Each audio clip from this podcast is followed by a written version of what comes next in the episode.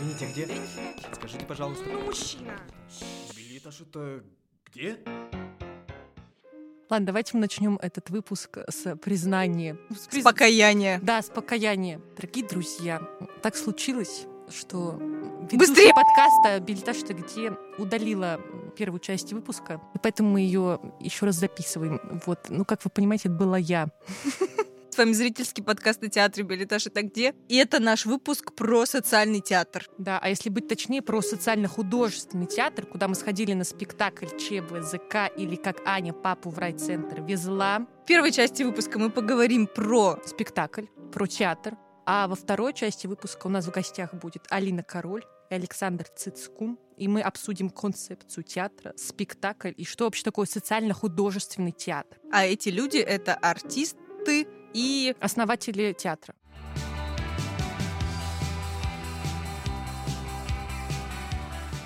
Ну, давай, Настюх, как тебе спект? Ну, надо начать вот с чего. Про что спектакль? Про то, как Аня папу везла в райцентр. Если очень коротко, попробуем рассказать Короче. чуть, чуть подробнее. Девушка Аня приезжает в свой родной город, потому что ее отец умер, и его нужно везти в морг.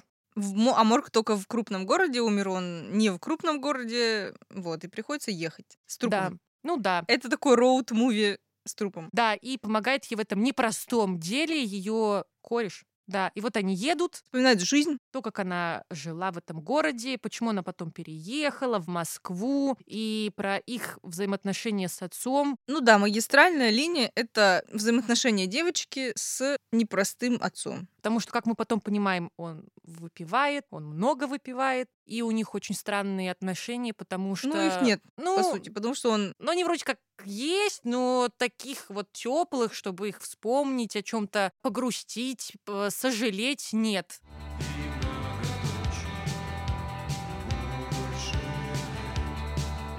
Ты можешь сказать, что это социальный спектакль? Ну, мы, конечно, там допытываемся до гостей, что они понимают по социальным, потому Да. что мне кажется, что социальный любой театр, ну, Ну. по сути. Но, возможно, они смотрят на это более осознанно, что ли, прицельно. Какие-то болевые точки социальные бьют. Да, этот спектакль является социальным, потому что это, ну, такая тема затрагивается. Но я когда смотрела этот спектакль, мне кажется, это, в принципе, любой может Принять на себя. не то, что принять на себя, а найти, найти в своем окружении воспоминания о том, что у кого-то было примерно так. Ну, может быть, у друзей или у других родственников, или, ну, в общем, у знакомых. Ну, вот у нас в стране точно, наверное, есть вот ну, сложности с отцами разными. Их либо нет, либо они какие-то холодные, отстраненные, пьющие. Поэтому не то, что это у тебя в жизни обязательно. Если у тебя этого в жизни нет, то ты не поймешь, о чем спектакль. Я думаю, ты все равно поймешь ну, интуитивно, опытным путем. Но при этом ты, это же тоже э, вызов вообще задать себе вопрос, а зачем в жизни ребенка, ну, в данном случае девочки, отец? Я недавно смотрела выпуск шоу «Справиться проще». В общем, выпуск про новые семьи. Не суть, что там, что там. И там одна из ведущих, не Карина Истомина, другая, задается, говорит, а я вообще не знаю, зачем вот мне искать молодого человека с целью, чтобы родить ребенка. Потому что я не понимаю функцию отца в воспитании. Что у меня, мол, не было отца, и я не понимаю, что он дает. Ну, а мне кажется, что все-таки не просто так придумано, и зачем-то нужны два родителя разного пола, чтобы что-то разное, наверное, дать. Ну, как-то, мне кажется, так человек становится гармоничнее. Для меня этот спектакль вообще приглашение к разговору об этом.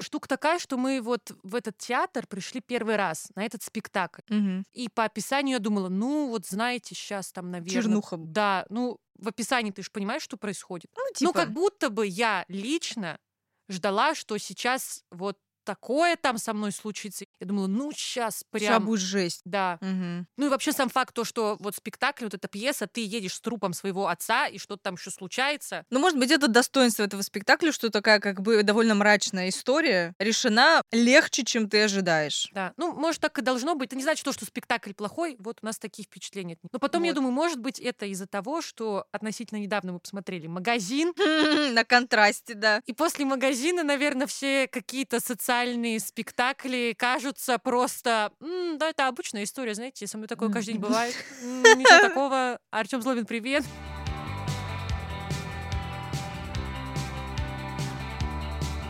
Вот, ну вообще, насчет Ани. По мне понравились актерские работы все. И этот мертвый отец Да. забавный, и Аня классная, и все эти обитатели этого городка такие Мгм. фактурные, интересные, в своей игре забавные даже. Кореш ее крутой. Да, да. Ну и ладно, раз уж мы это перезаписываем, то можно вернуться к, ко второй части. Там Алина говорит о том, что когда она читала эту пьесу, то там, по сути, ничего не нужно играть, потому что там все так написано, что это прям, ну, сразу оживает. Ну и вот, да, все эти характеры, персонажи, действительно, то, как они разговаривают, ну, ты сразу это узнаешь и такой, ребята, это все так и есть на самом деле, Ну и мы перейдем ко второй части. которую я не удалила.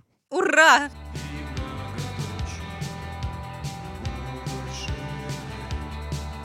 Если зайти на сайт социально-художественного театра, там очень подробно расписана такая концепция. Для наших слушателей можете своими словами рассказать, что это за театр и в чем его особенность? Последнее время мы очень часто используем такую формулировку, что социально-художественный театр — это группа единомышленников в первую очередь. Мысль заключается наша в том, что мы верим, во-первых, в то, что театральная терапия способна э, помогать людям пройти адаптацию к вопросу о социальной направленности театра. Мысль наша едина в том, что, во-первых, мы однокурсники, ну вот основатели да, театра, это люди, которые учились у Ларисы Вячеславовны Грачевой. Мы окончили э, театральную академию в 2016 году. Курс у нас был достаточно большой, но вот половина этого курса решили как бы не расставаться и основать театр. И это далеко не прям такие уж забулдыги друзья, а это вот прям такая очень сложная структура. У нас как таковое классическое распределение должностей не существует, а вот существует такая стратегия, что у каждого человека, который присутствует в театре, есть какие-то плюс-минус свои маленькие задачки, неписанные причем, вот, которые он реализует по своему хотению и желанию. И покуда у него есть это хотение и желание, он это делает. Идеальная структуризация. Окей. А в чем тогда социальность театра заключается? А, в реализации миссии. Все очень просто. Миссия, в первую очередь, направлена на оздоровление сообщества, в котором существует этот театр. И все. Все То есть сообщество людей, которые вот просто. это делают, Окружают или театр. сообщество, Нет, которые туда приходят? которые окружают театр. Мгм. Это могут быть и люди прослоя каких-то незащищенных э, населения, от детей из э, детских домов до зависимых. Есть э, такая достаточно устоявшаяся формулировка по этому поводу, что социальное направление нашего театра связано с тем, что мы создаем инклюзивные спектакли. Как правило, мы создаем их в партнерстве с кем-то. Нужны эксперты. Да, нужны Мгм. эксперты, нужны э, разные специалисты, которые будут по-разному смотреть на проблематику определенной социальной группы, как зависимые, как трудные подростки, оказавшиеся под опекой приюта. Э, Самый главный принцип работы для нас — это театральная терапия, в которую включены вот те самые тренинги. Систему этих тренингов разработала Лариса Вячеславовна Грачева, то есть это была наша база, когда мы начинаем работать с какой-то группой, там есть определенные этапы работы. Первый этап это в первую очередь связан с знакомством, э, приобретением доверия. Далее мы работаем по тренингам, мы выбираем материал, с которым мы работаем. То, к чему мы стремимся, это спектакль. Очень важно, чтобы вся эта история закончилась публичным выступлением. И вот в этот момент, при- приобретя вот этот самый опыт публичного выступления, как раз наступает тот самый терапевтический результат театральной терапии. Ну, все это происходит за счет как раз-таки открытия вот этого вот творческого состояния, как называла Раиса Вячеславовна, в котором ты как будто бы абстрагированно можешь созерцать и свою личность, и своего персонажа, ну, кого усредненного состояния сознания, в котором тебя не бушуют эмоции, в котором ты можешь абстрагированно наблюдать и свои трагедии, и свое большое счастье, в целом это все созерцать, и плюс-минус править, и начинать к этому относиться хотя бы по-другому. Какому принципу вы выбираете вот эту социальную группу, с которой вы хотите работать? Складываются обстоятельства таким образом, что мы оказываемся связаны с какой-то определенной группой. Вначале вот мы выпустились, и Лариса Вячеславовна предложила нам поработать с зависимыми группой, которая вот прошла 12-шаговую систему. Как вы на них выходите? Такие, ребят, что, давайте поставим спектакль? Нет, это какая-то обоюдная штука. Мы как бы как будто бы всю жизнь шли друг к другу навстречу, и вот мы наконец встретились. Но это никогда не происходит вот прям запланировано. Кому-то пришло в голову, а я хочу вот с этими поработать. Э, Нет, это так не работает. Это какое-то вот стечение обстоятельств. Так они просто как-то вот соб- собрались, такой какой-то набор Да. спектаклей случился, Скорее грубо говоря.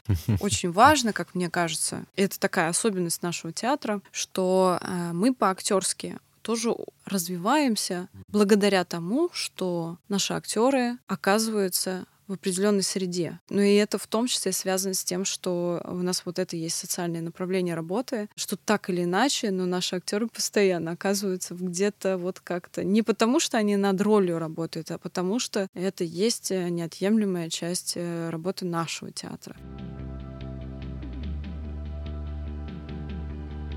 Как вот существуют спектакли? Вот вы с какой-то социальной группой поработали, вот он как попадает в репертуар, или вот вы вот до какого момента? Не, Социальные проекты, они, в принципе, не могут стать частью репертуара по причине того, что очень редко, когда непрофессиональные актеры могут репертуарно исполнять спектакль.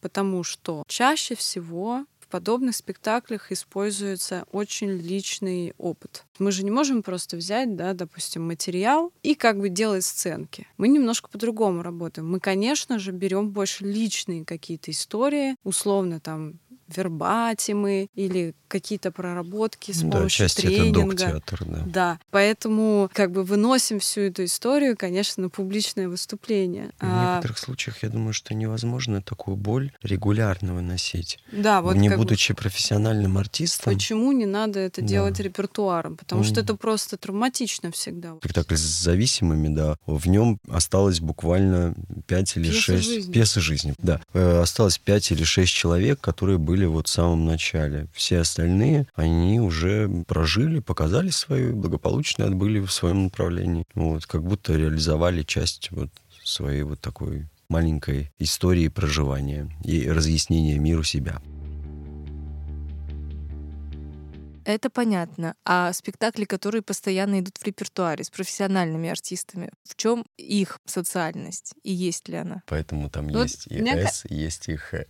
Да, да, Ну, да. Ага. Я бы так сказала, что есть вещи какие-то абсолютно очевидные, но они настолько очевидны, что никому не приходит в голову их обозначить вот таким образом. Я думаю, что у всякого театра есть задача ставить остро социальные все-таки темы в спектаклях, правильно? Мы в этом не, не уникальны. Но почему-то до нас никому не приходило в голову, да, театр назвать социальным художеством. Хотя, по сути дела, что может быть очевиднее? Я думаю, что как-то так. Ну, Мгм. конечно же, наши все спектакли, они на остро социальную тему. То есть все-таки какой-то отбор есть. Отбор, мне кажется, в первую очередь обусловлен заинтересованностью актеров, поскольку театр основан все-таки актерами. Большинство э, вообще даже администрирующих работ происходит за счет актеров. То есть э, там Саша, например, актер нашего театра, он занимается вообще строительством театра. Вот мы сейчас переехали на новую площадку. Саша возглавила нашу стройку. И благодаря Саше вот вы были на нашей площадке, все, что Мгм. вы видели, по сути дела, благодаря Саше. Короче говоря, как выяснилось, что актер действительно на все руки мастер, он все должен уметь делать. И вот, э, пожалуйста, живое этому подтверждение. Но я думаю, что мы, опять же, я никого не пытаюсь удивить этим, я уверена более чем, что э, в большинстве негосударственных театров нету, к сожалению, четкого разделения обязанностей и зоны ответственности. Это... плохо или хорошо? Вот что нет такого. Мне кажется, это создает уникальность как раз э, актерской природы в подобных театрах. Ну да, можно Да. говорить о том, что в, в рамках как бы маленького театра это вполне допустимо, если там будут широкопрофильные специалисты. Конечно, присутствие каких-то узкопрофильных специалистов типа осветителей, звуковиков, это необходимо, поэтому у нас там есть группа людей, которые вот только цехами занимаются, и вот они это делают супер профессионально, супер круто.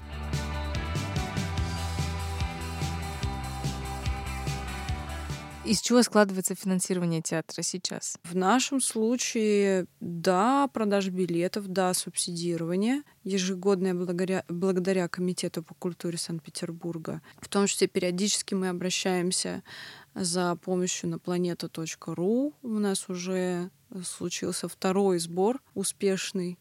Вот как раз мы обращались по поводу того, что вот мы переехали, нам Мгм. нужно было делать ремонт, и мы там заявили определенную сумму, мы ее собрали. Аренда площадки Ну, то есть э, театр сдает свою площадку в аренду. Вот. э, у нас еще никогда не было буфета, если честно. Мы всегда всех зрителей напаивали бесплатно во время спектакля. Окей. А о чем глобально мечтает театр помимо буфета?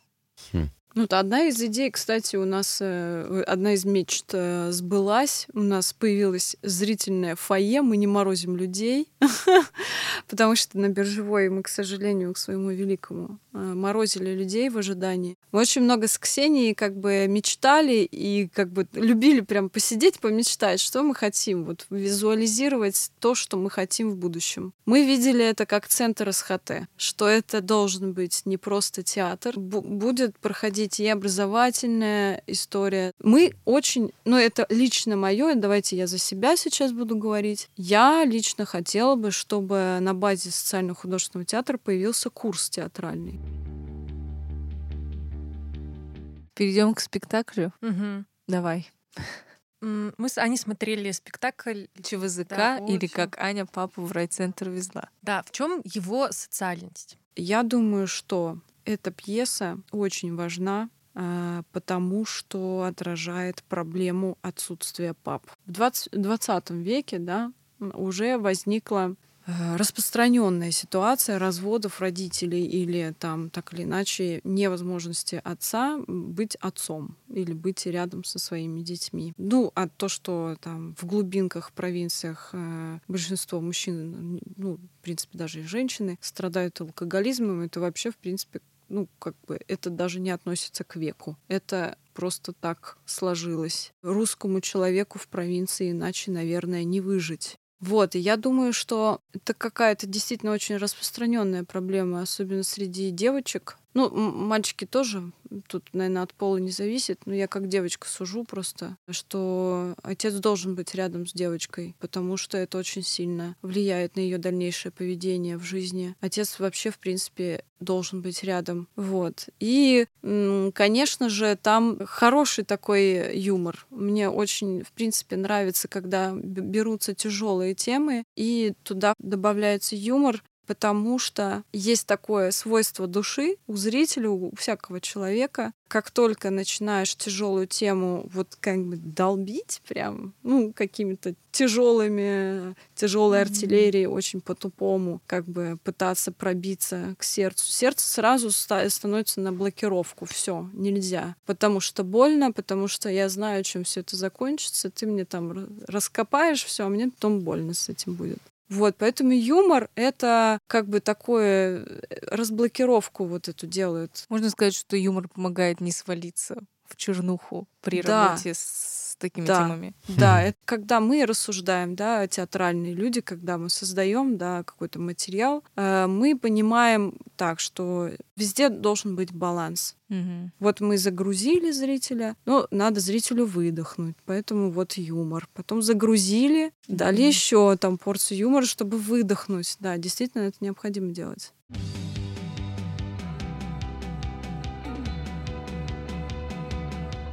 Какого спектакля вы бы посоветовали знакомиться зрителю с социально-художественным театром? У нас есть такие, скажем, а, хиты. Ну, какие-то, да, выделить Вот, можно. наверное, э, хиты. Это сто процентов навсегда-навсегда сны из 90-х. Сто процентов, да. Сходить, порефлексировать, поностальгировать, Да. вспомнить, почувствовать и осознать. Дальше обязательно без идиота. Сто процентов. Переработка Достоевского. Достоевского, да. Топ Girls это что? Очень смешной спектакль. Это да. Без идиота. Без идиота вот в защиту спектакля. Это смешной спектакль.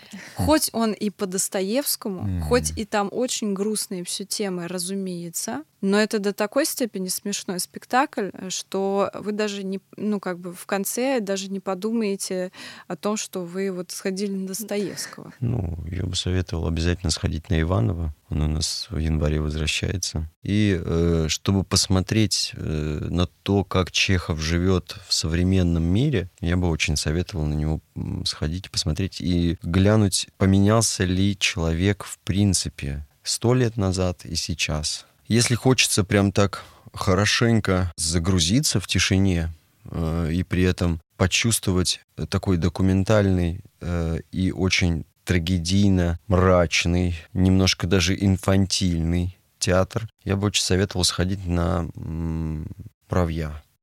Все, спасибо вам за этот прекрасный разговор. На этом все. С вами были Аня. И Настя. Ходите, в театр, в социальный не в социальный. И, в, В разный общем, театр, в Да, любой. ставьте нам лайки Подписывайтесь на наш телеграм-канал, на ВК. на наш аккаунт в запрещенной социальной сети. Да, просто оставляйте комментарии, рассказывайте про нас. И до встречи В билетаж.